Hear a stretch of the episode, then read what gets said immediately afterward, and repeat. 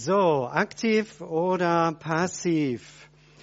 Wer die Bibel entdecken möchte, wer Gott entdecken möchte, wie er wirklich ist, der braucht nicht nur das Offensichtliche, was wir hier so lesen im Bibeltext, sondern da geht es tiefer zu kommen, in die tieferen Schichten der biblischen Wahrheit, damit sie auch für uns, für die heutige Zeit zum Segen und auch zur Inspiration wird und auch damit eine Bedeutung bekommt für unseren Alltag.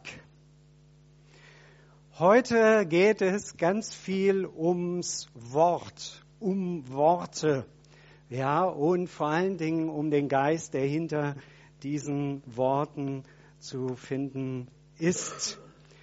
Die Bibel verstehen wir, wenn wir die tieferen Zusammenhänge der Geschichte entdecken. Und da gilt es einzudringen.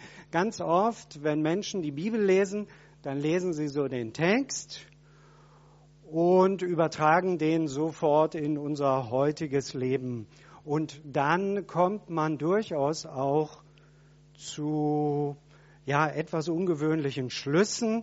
Heute möchte ich euch einladen, nochmal neu eine Geschichte zu betrachten und diese Geschichte auch auf dich wirken zu lassen.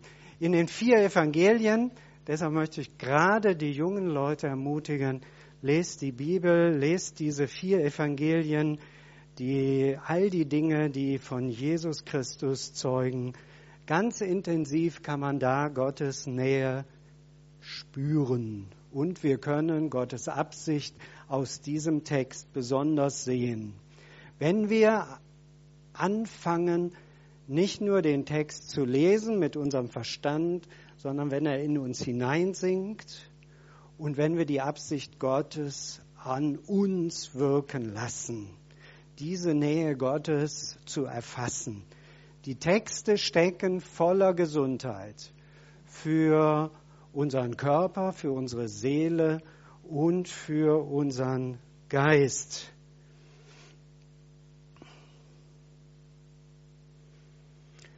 Voller Gesundheit, voller heilender Kraft und voll von Gutem.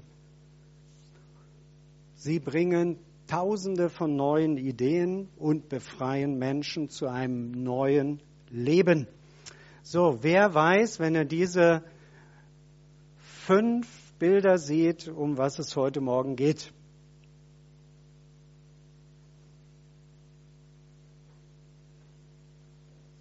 Ja, Oliver, du weißt es schon.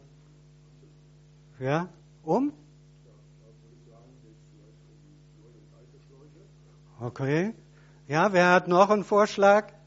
Um welche Geschichte geht es heute Morgen?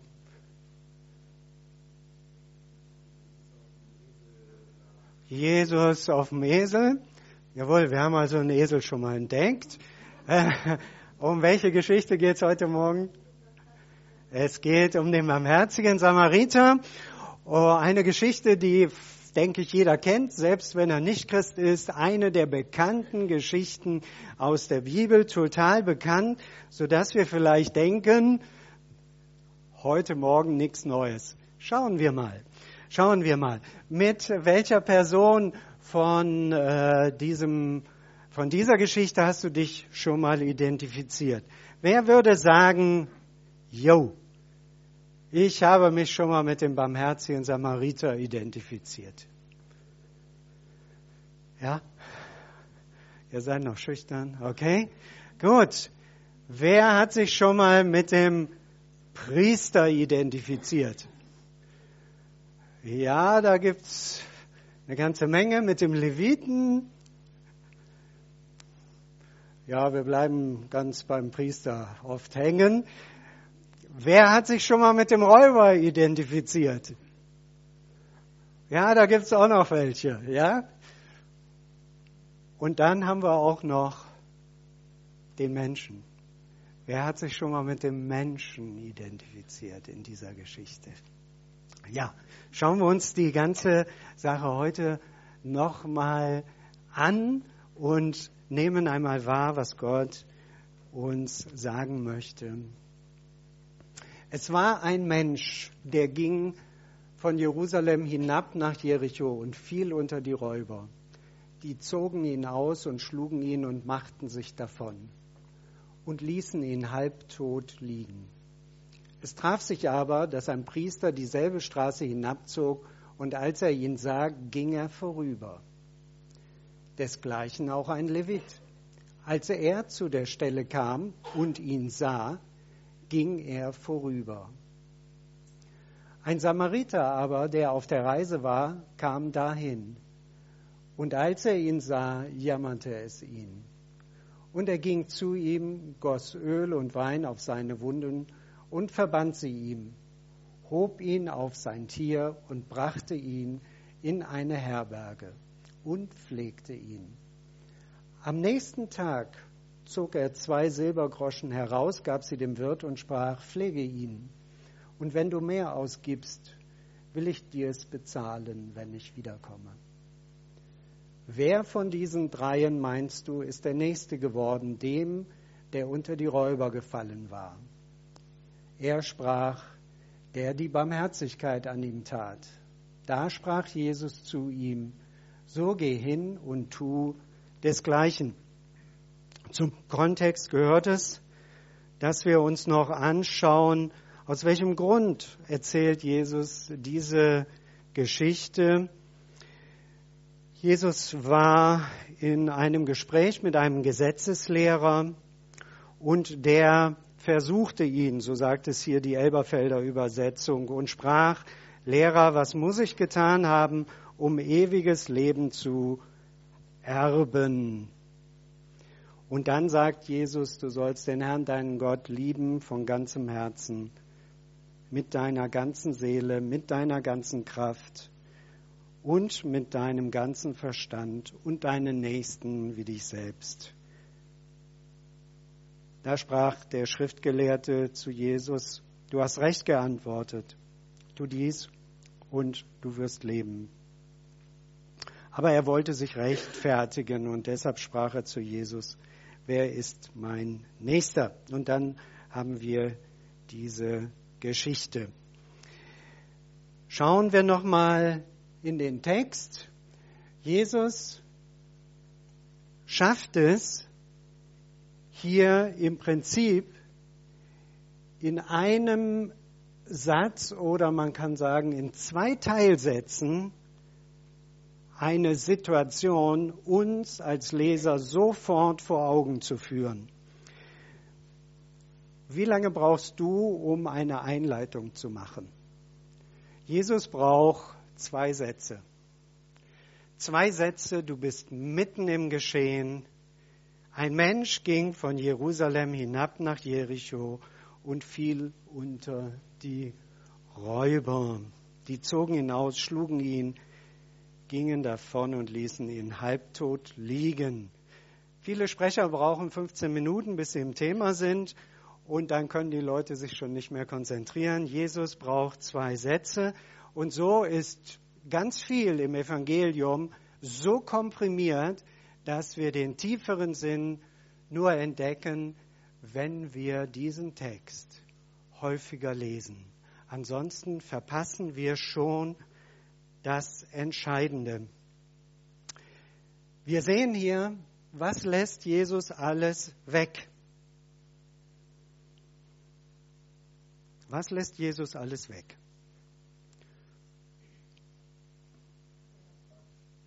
Wer das war? Ja, er lässt es völlig weg, wer das war. Warum geht der Mann nach Jericho? Sagt Jesus nicht. Steht noch nicht mal Mann. Kommen wir gleich noch drauf, ja. Wir lesen ein Mensch. Ja? Steht noch nicht mal, welches Geschlecht er hat. Jesus lässt alles weg.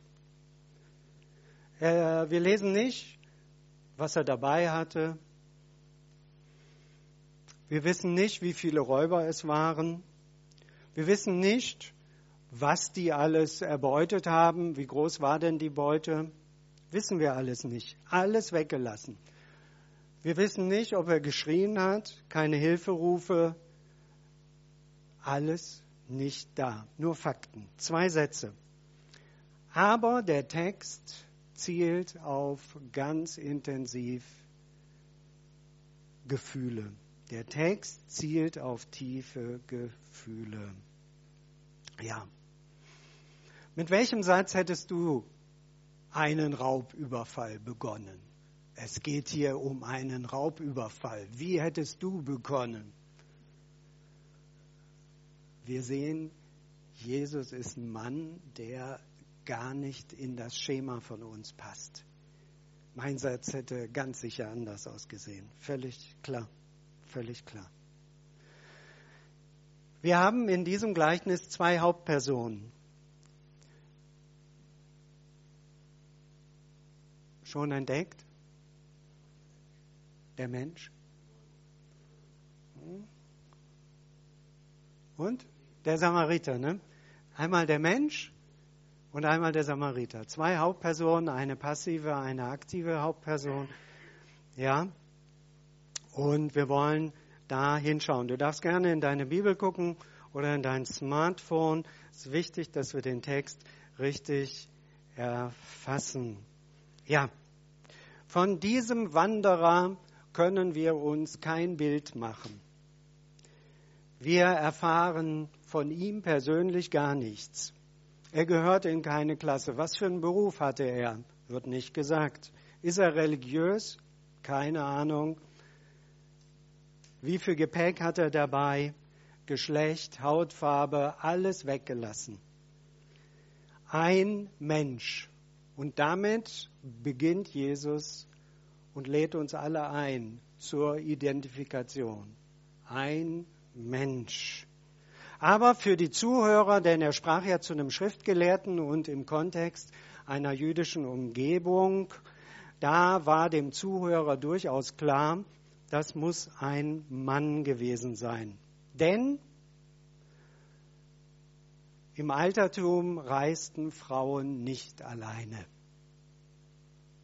Also, und jetzt kommen wir schon tiefer, nachdem wir uns mit diesem Menschen identifizieren dürfen. Und ihr lieben Frauen, ihr dürft euch absolut mit diesem Menschen identifizieren, wird aber doch äh, deutlich für den damaligen Zuhörer, es muss ein Mann gewesen sein. Und er wird auch Jude sein. Denn Jerusalem war die Hauptstadt der Juden. Schauen wir uns an, wo dieser Raubüberfall passiert ist. Ein Weg. Ein Weg von Jerusalem nach Jericho. Der Weg ist anderthalb bis zwei Meter breit. Wir werden ihn ja sehen und vielleicht auch ein Stückchen gehen äh, im Mai, wenn wir in Israel sind. Ein Trampelpfad von Jerusalem nach Jericho auf halber Höhe im Wadi Kelt, also ein Tal. Man konnte ganz unten nicht gehen wegen der riesigen Geröllsteine. Jerusalem liegt 800 Meter hoch auf einem Hügel und Jericho ist viel, viel tiefer. Jericho ist eine Stadt, die unter dem Meeresspiegel liegt. 250 Meter unter dem Meeresspiegel liegt Jericho und der Weg geht 1000 Höhenmeter runter, nur runter. Ja, das Ganze sind 27 Kilometer und dann bist du in Jericho, so fünf, sechs Stunden und der Weg geht durch die judäische Wüste. Direkt hinter Jerusalem beginnt eine kleine Wüste, nämlich zwischen Jerusalem und Jericho. Tags brennend heiß, nachts eiskalt. Das ist die Umgebung, wo diese Geschichte spielt. Dort regnet es nicht. Zwischen Jerusalem und Jericho kein Regen. Stein- und Geröllwüste völlig trocken. völlig trocken. Ja, und der Weg geht in die Knie, die ganze Zeit runter. Das beginnt hinterm Ölberg, geht's runter und äh, diesen Einstieg auf diesen Weg nennt man die Blutsteige. Da ging es unmittelbar los mit den Überfällen und kein Baum, kein Schatten, kein Dorf, Wüste. Selbst Männer liefen zu damaliger Zeit diesen Weg nicht alleine normalerweise, sondern gingen auch in Gruppen wegen der Gefahr. Schauen wir uns mal eine Gruppe an, mit der wir uns vielleicht spontan überhaupt nicht identifizieren. Die Räuber. Was sind denn das für Menschen? Die Räuber. Andrea hat hier diese wunderbare Bilder gemacht, ja. Die haben ihre Keule dabei, die Räuber. Was sind das für Menschen? Ja, das müssen böse Menschen sein, sagen wir, wenn wir das so lesen. Aber wir sollten wissen, dass äh, Palästina zu der Zeit, wo Jesus lebte, in einem Verelendungsprozess war. Menschen verarmten, die Bauern bekamen nicht mehr genug Ertrag aus ihren Feldern und sie wurden Jahr für Jahr ärmer und Hunger war an der Tagesordnung. Und etliche der unteren Schicht wurden zu Bettlern, die alles verloren. Sie waren überverschuldet, keine Chance mehr, einen Kredit zu kriegen. Und dann wurden sie kriminell. Man sagt, 30 Prozent der Gesellschaft damals war verelendet. Und die, die noch was Energie hatten, die wurden Räuber. Sie zogen sich zurück in die Wüste, die hatte viele Höhlen, Hunderte von Höhlen gibt es dort in der Gegend und die Wüste ist ein Ort, da gelten andere Gesetze. Die Räuber wohnten oft in den hinteren Bereichen dieser Höhlen, damit sie nicht einfach so entdeckt werden konnten. Auch die Römer bekamen diese ganze Geschichte nicht in den Griff. Die Räuber hatten es auf Kleidung und Besitz abgesehen. Die Kleidung durfte nicht beschädigt werden. Und vielleicht habt ihr das entdeckt im Text. Wie ging die ganze Geschichte ab? Sie zogen ihn erst aus. Und dann gab es nochmal richtig einen auf die Glocke. Nackt zusammengeschlagen. Das ist ein Trauma. Ja, das das ist krass. Aber diese Räuber sind verelendete, verschuldete Leute. Sie hatten sich aus der Gesellschaft zurückgezogen. Und vielleicht kannst du dich einfach mal in so eine Räuberfamilie hineinversetzen. Stell dir mal vor, du bist Kind in einer Räuberfamilie. Ich meine, das hast du dir ja nicht ausgesucht, sondern deine Eltern hatten so ein kleines Grundstück und jetzt wird es immer weniger. Drei Kinder oder vier. Und dann sagen die Eltern, es geht nicht mehr, wir, wir haben keine Chance, wir verhungern. Und so entscheidet man sich, ich fange an, andere Menschen zu überfallen. Ja, wir bringen sie nicht direkt um. Aber vielleicht findest du ein kleines bisschen Sympathie für die Räuber heute Morgen, die Gründe hatten, so zu leben. 30 Prozent der Gesellschaft verelendet und es gab eben nicht wie in unserem schönen Staat diese ganzen sozialen Errungenschaften. Da kamen sie nicht dran. Und stell dir vor, jetzt kommt wieder neue Kleidung in die Höhle die kann man verkaufen. Vielleicht finden wir doch ein bisschen Sympathie. Und wenn wir Kind von Räubern wären, wären wir auch froh, wenn wieder Neues reinkommt. Ja. Gehen wir nochmal zurück zum Weg. Der Weg, den Jesus ausgewählt hatte, der war einsam. Der uns hier beschrieben wird, ist einsam. Nach einer halben Stunde kann man Jerusalem nicht mehr sehen. In einer solch einsamen Gegend fällt jeder auf. Man grüßt sich. Warst du schon mal auf der Kö? Fällt man da auf? Grüßt man sich? Bist du schon mal auf der Kö gegrüßt worden? Vielleicht hast du jemanden Bekanntes getroffen, aber man grüßt sich nicht. Das ist hier auf diesem Weg völlig anders. In der Wüste eine Begegnung ist viel intensiver.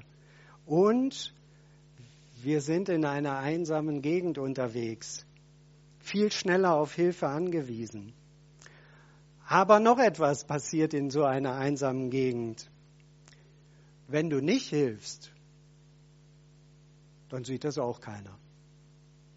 Auf der Köhe, wenn sich da jemand den Fuß umknickt und du hilfst, ja, da hast du Zuschauer. Da gab es keine Zuschauer.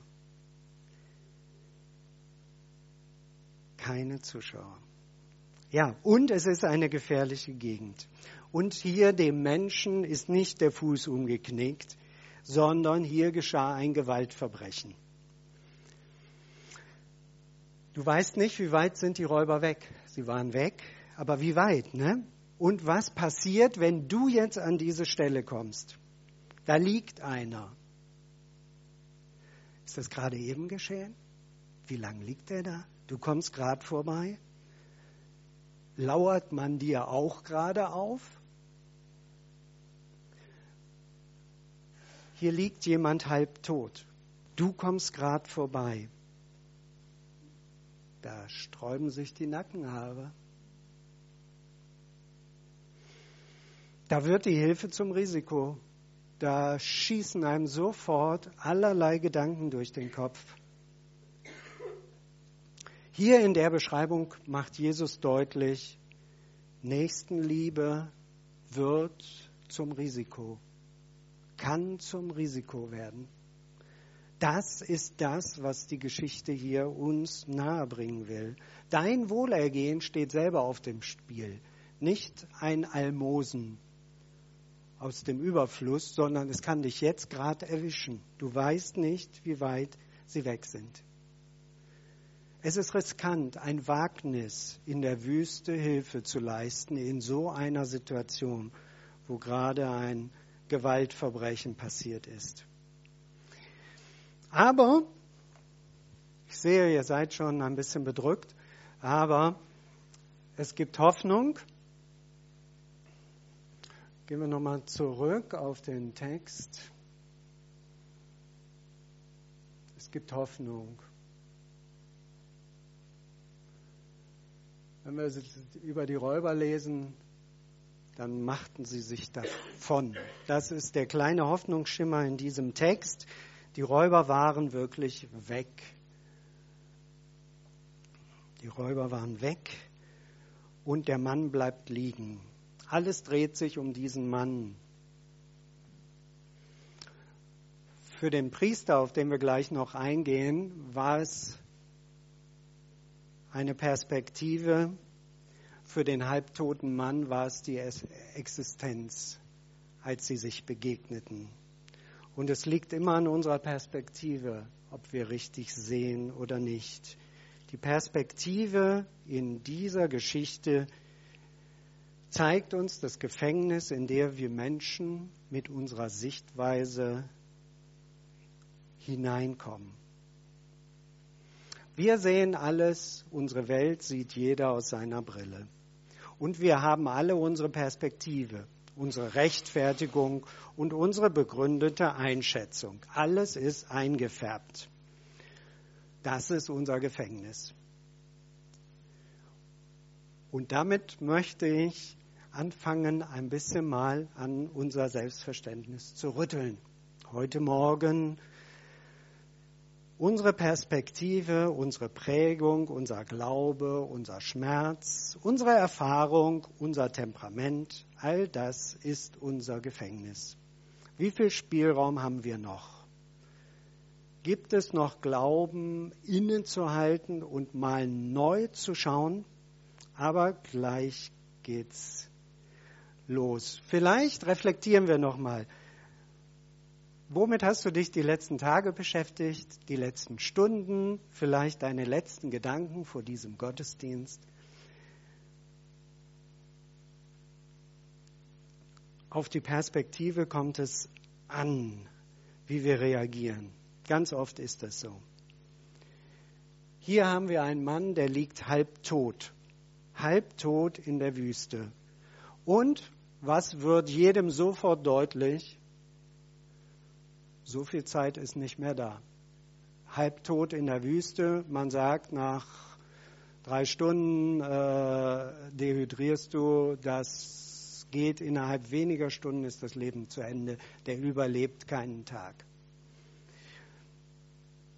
Vielleicht nicht mehr bei Bewusstsein, er kann sich nicht selbst helfen, in Lebensgefahr in der Wüste. Ja?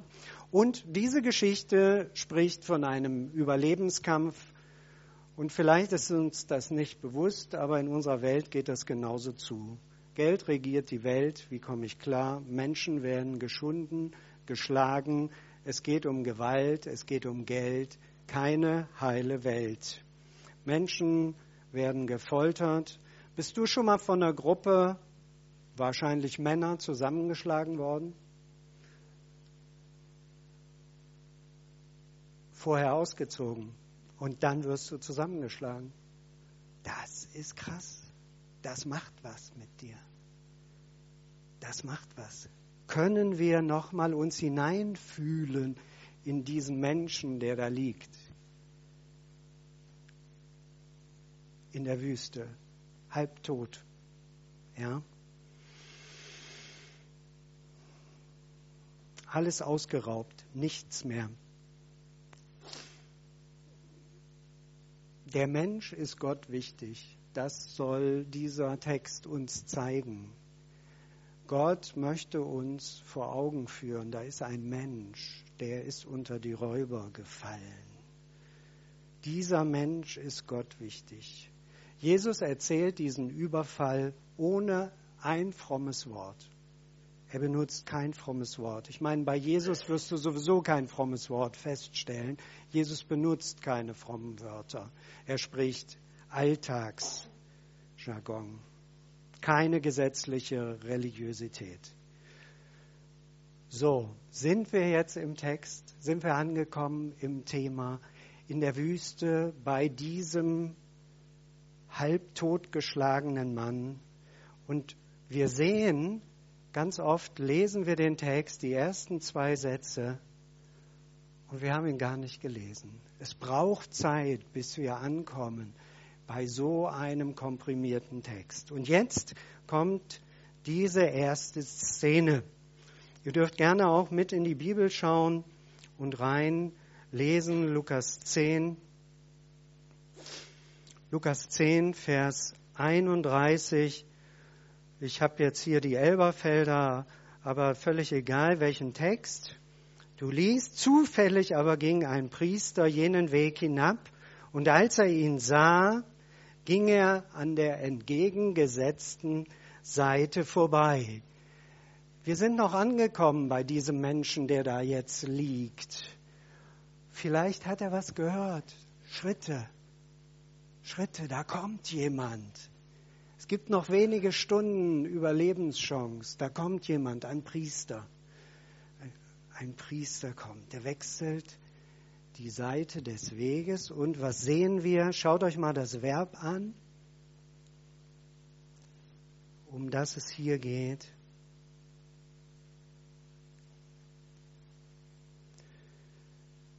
Er sah.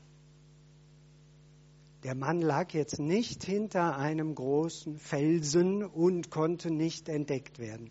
Der Priester sah. Der sah.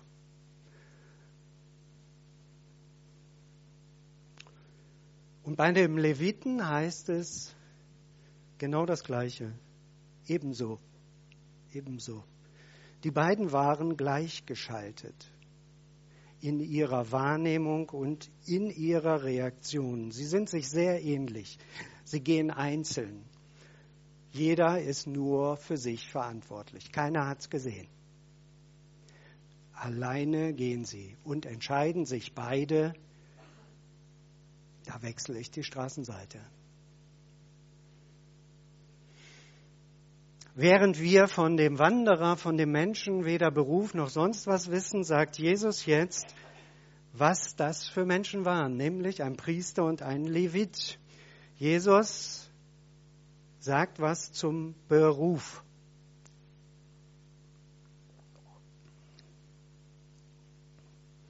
Jesus hätte auch sagen können, da kamen jetzt zwei Leute vorbei, die haben nicht geholfen und dann kam der dritte. Sagt Jesus nicht. Ja, Jesus spricht mit diesem Schriftgelehrten und er spricht auch mit uns. Vielleicht nehmen wir Gottes Geist heute Morgen wahr. Es gab damals schon etliche Berufe, nicht nur eine Handvoll, sondern viele, viele Berufe, aber Jesus erzählt diesen Text mit einem Priester und einem Levit. Beide gehören zum Tempel. Zwei Leute aus dem Tempel. Von Jerusalem gingen sie hinab nach Jericho. Vielleicht hast du schon mal gedacht, die waren ja auf dem Weg in den Gottesdienst. Oh oh. Sie kamen vom Tempeldienst. Der Text sagt eindeutig, sie gingen hinab. Also du kannst nicht von Jericho hinab nach Jerusalem gehen. Das geht nicht. Du kannst nur von Jerusalem hinab nach Jericho. Und in der damaligen Zeit wohnten nicht wenige von den Tempeldienern, Priestern und Leviten in Jericho. Ja, hauptberuflich Tempelpersonal, eine vorgeschriebene Berufskleidung. In der Bibel ist die Kleidung von Priester und Leviten festgelegt. Das könnt ihr in 3. Mose nachlesen, im dritten Buch Mose. Das sieht man schon von weitem, wer da kommt. Und schlussendlich, wenn ein Räuber einen Priester und einen Levit sieht, das konnte er ja erkennen, also die zwei wären am, noch am ehesten sicher gewesen vor einem weiteren Überfall. Weil was sollten die Räuber nun mit Klamotten von einem Priester machen? Also in der Höhle und da in der Wüste mit Priesterklamotten. Das verkauft sich schlecht. Das ist es nicht. Die zwei waren noch in der Wüste in so einer einsamen Situation am ehesten geschützt, weil man konnte ja sehen, sie sind fromme Leute. Und was wir auch wissen müssen, Priester und Levit, den Job konntest du dir nicht aussuchen, nach dem Motto, ich werde mal Theologe. Das war ein Erbrecht. Das konntest du dir gar nicht aussuchen. Das hat Gott so festgelegt, wer jetzt hier Priester und Levit, wer dazugehörte. Das waren geschlossene Gruppen, nur Männer. Bei den Juden gab es Priester, Leviten und das übrige Volk. Stell dir mal vor, du bist jetzt Tochter oder Sohn im Haus eines Priesters. Von Kindheit an hörst du die Heilige Schrift. Das ist, das wird dir beigebracht. Von Kindheit an. Du hörst die, all die Dinge, die Gott sagt. Und ein Priester weiß, ich bin erwählt. Gott hat mich in eine Priesterfamilie hineingeboren werden lassen. Ich gehöre hier zu. Ich bin Sohn, Tochter eines Priesters. Und mein Beruf kommt in 20 Kapiteln der Bibel vor. Der wichtigste Beruf, man könnte vielleicht sagen, das ist die Erwählung pur. Ja, auserwählt, berufen, gesandt von Gott, nicht nur ein Job, eine Sendung vom höchsten, der höchsten Autorität. Aber Es gibt auch spezielle Reinheitsvorschriften für diese Priester. Die durften ja längst nicht alles. Dieses Privileg, der Berufene zu sein, hatte auch Vorschriften. Auch die haben sie sich nicht selbst ausgedacht. Das war ihnen auch von Gottes Wort vorgegeben. Die konnten nichts dafür. Die mussten so leben. Und in der Bibel steht, dass sie sich nicht mit unreinen Dingen beschäftigen dürfen, die Priester und die Leviten. Und was heißt denn das? Kein Blut berühren, keinen Toten. Klar im Gesetz von Mose stehen. Merken wir was? Aha. Die wären für Wochen und Monate unrein.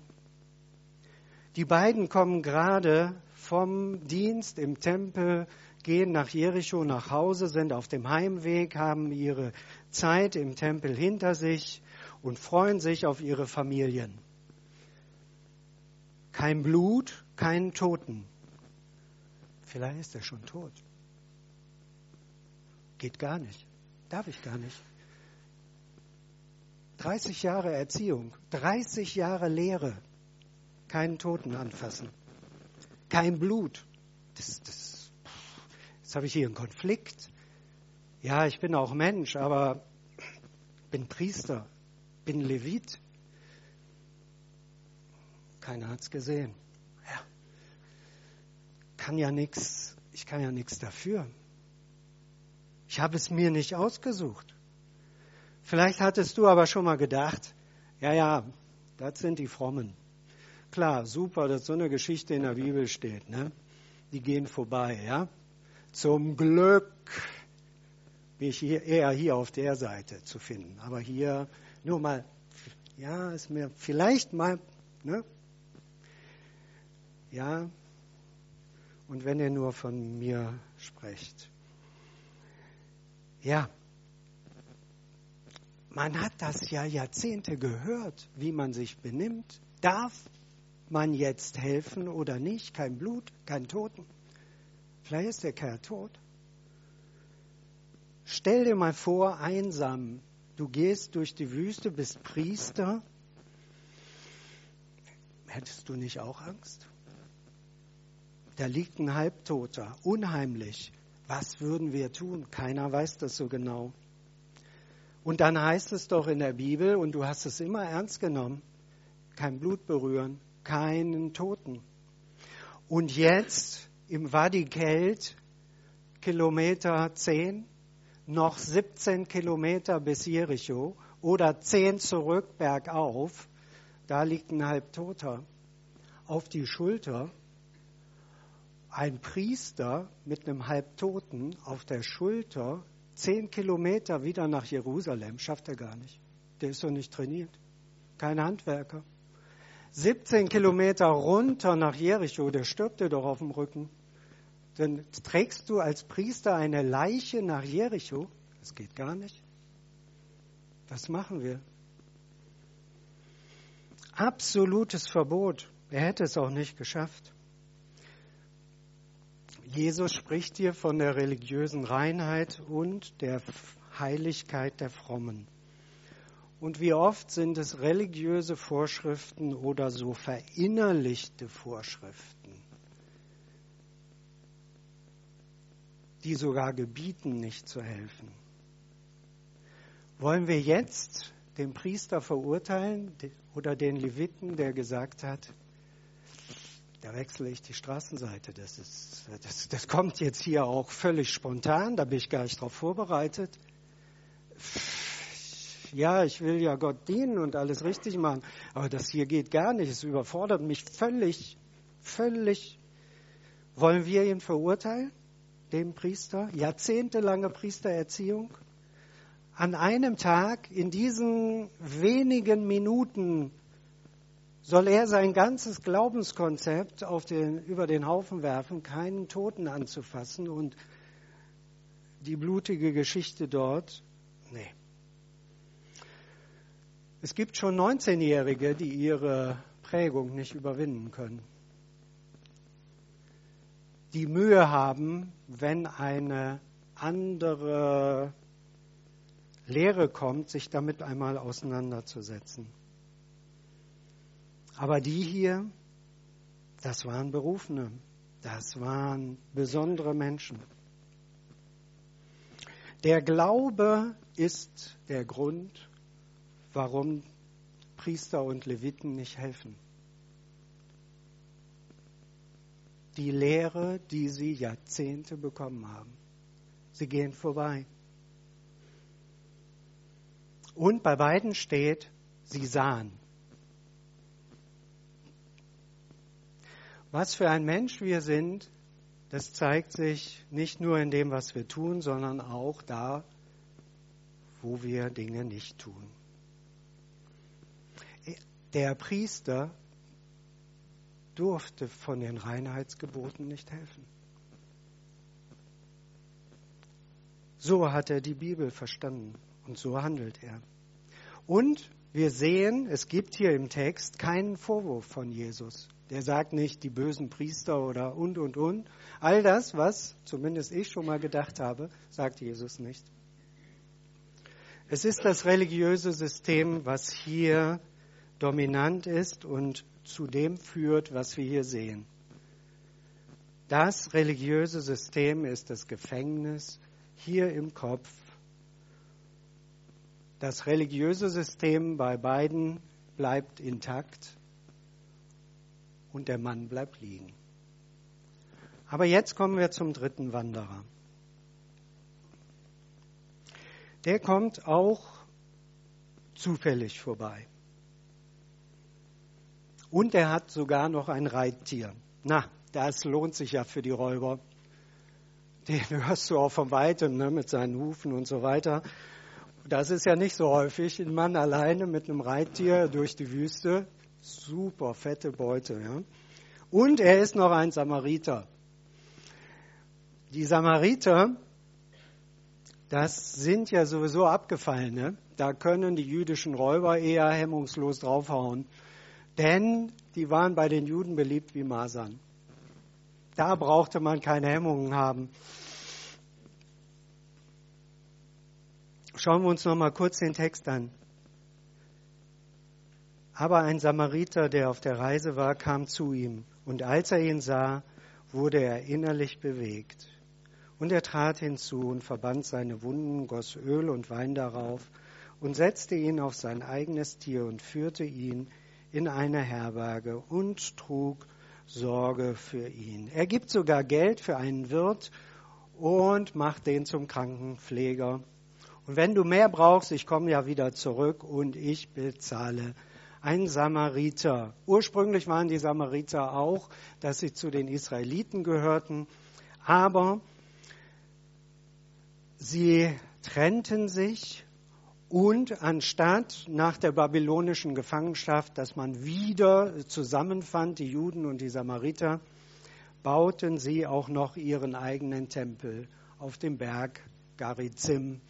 Das ging ja gar nicht, eine abgespaltene Religion. Sie machten ihre eigene Religion. Nicht groß, krass anders als die Juden, aber sie waren abgefallen. Da kommt also ein Mann in diese Geschichte rein, wo der normale Jude, Jesus spricht ja zu einem Schriftgelehrten, gesagt hat, das geht ja gar nicht. Ein Samariter, das, das, das geht gar nicht. Hier hilft jemand von einer Menschengruppe, die ja die Juden verachten.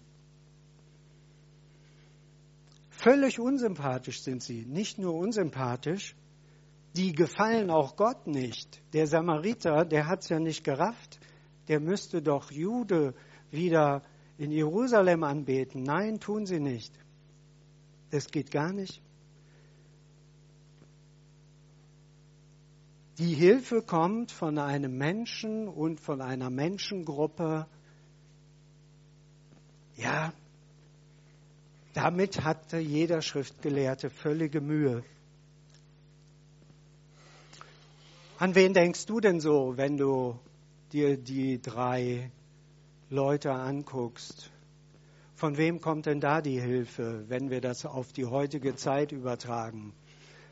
Dann äh, kommt zuerst ein charismatischer Vollzeitpastor vorbei, wechselt die Straßenseite. Danach kommt ein dynamischer Evangelist, wechselt auch die Straßenseite. Und wer kommt dann?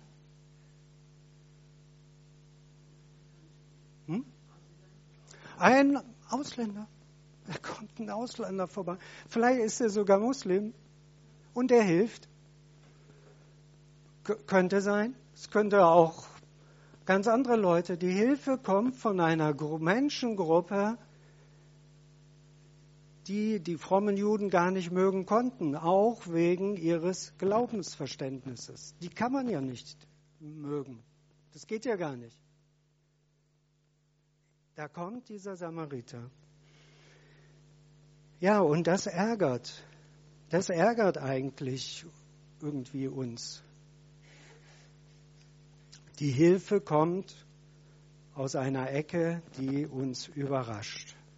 Und es ist wichtig, dass wir das, was Jesus hier weitergibt, so lesen, wie er das dem Schriftgelehrten weitergibt. Erst dann kommen wir zumindest an einer gewissen Stelle an, dass wir den Text verstehen. Aber wir sind noch nicht ganz durch. Auch dieser Mann sieht. Und jetzt kommt der große Unterschied. Auf die Worte kommt es an. Das hatte ich eingangs gesagt. Auf die Worte kommt es an. Auch dieser Mann sieht und in einer Übersetzung heißt es, er wurde tief berührt. Und das ist das Entscheidende in diesem Gleichnis. Der Mann sieht und wurde tief berührt. Das, was er da sieht, geht ihm total nahe. Dieses Wort, wenn wir uns damit auseinandersetzen, heißt, das zog ihm den Magen zusammen, was er da sieht. Das geht ihm total nahe.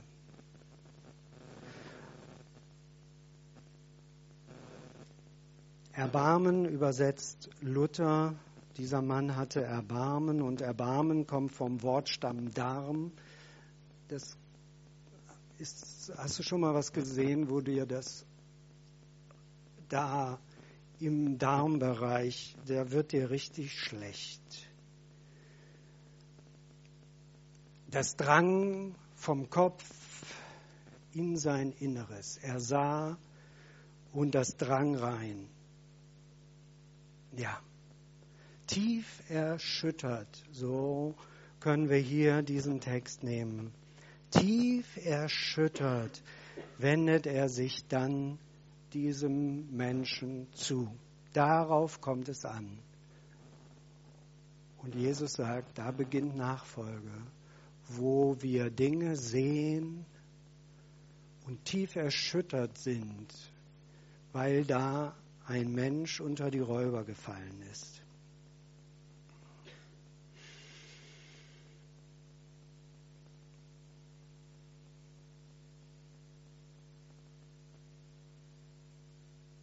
Wer ist mein Nächster?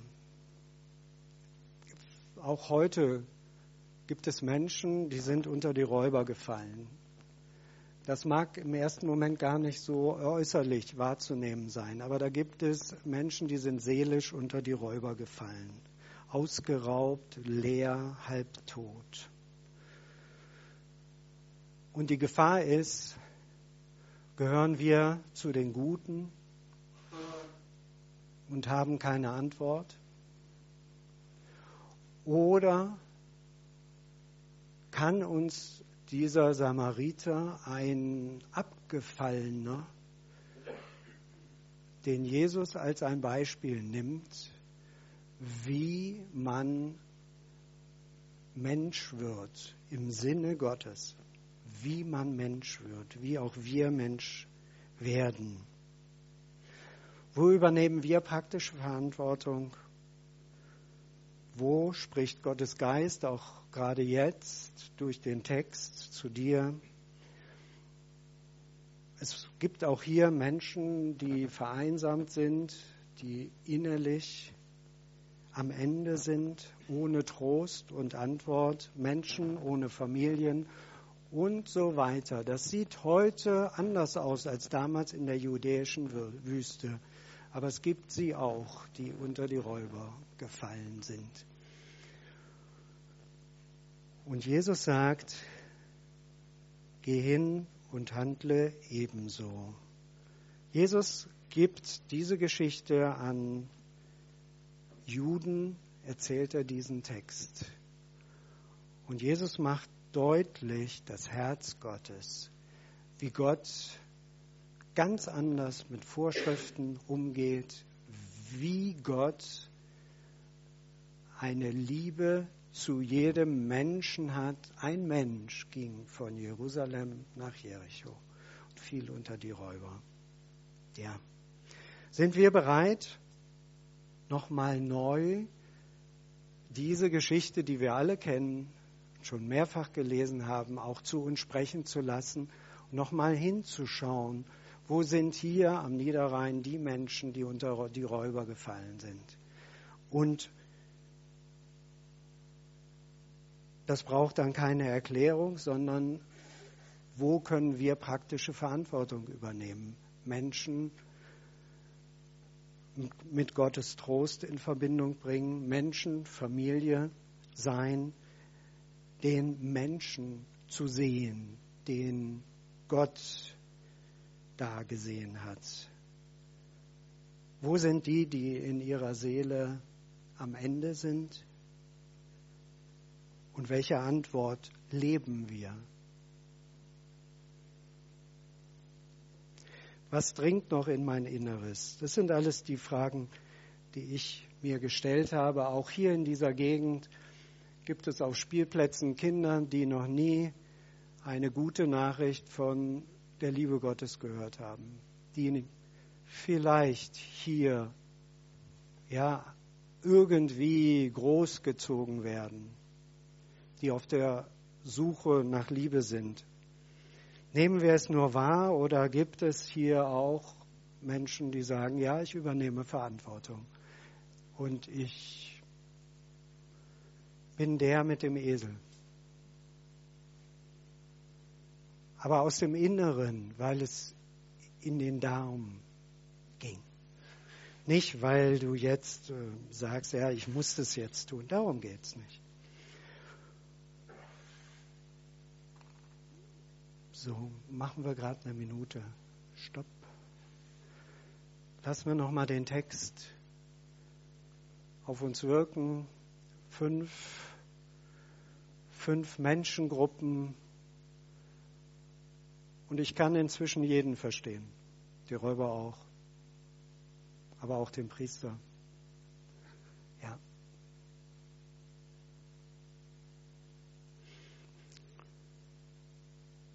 Christus antwortet auf die Frage, wer ist mein Nächster?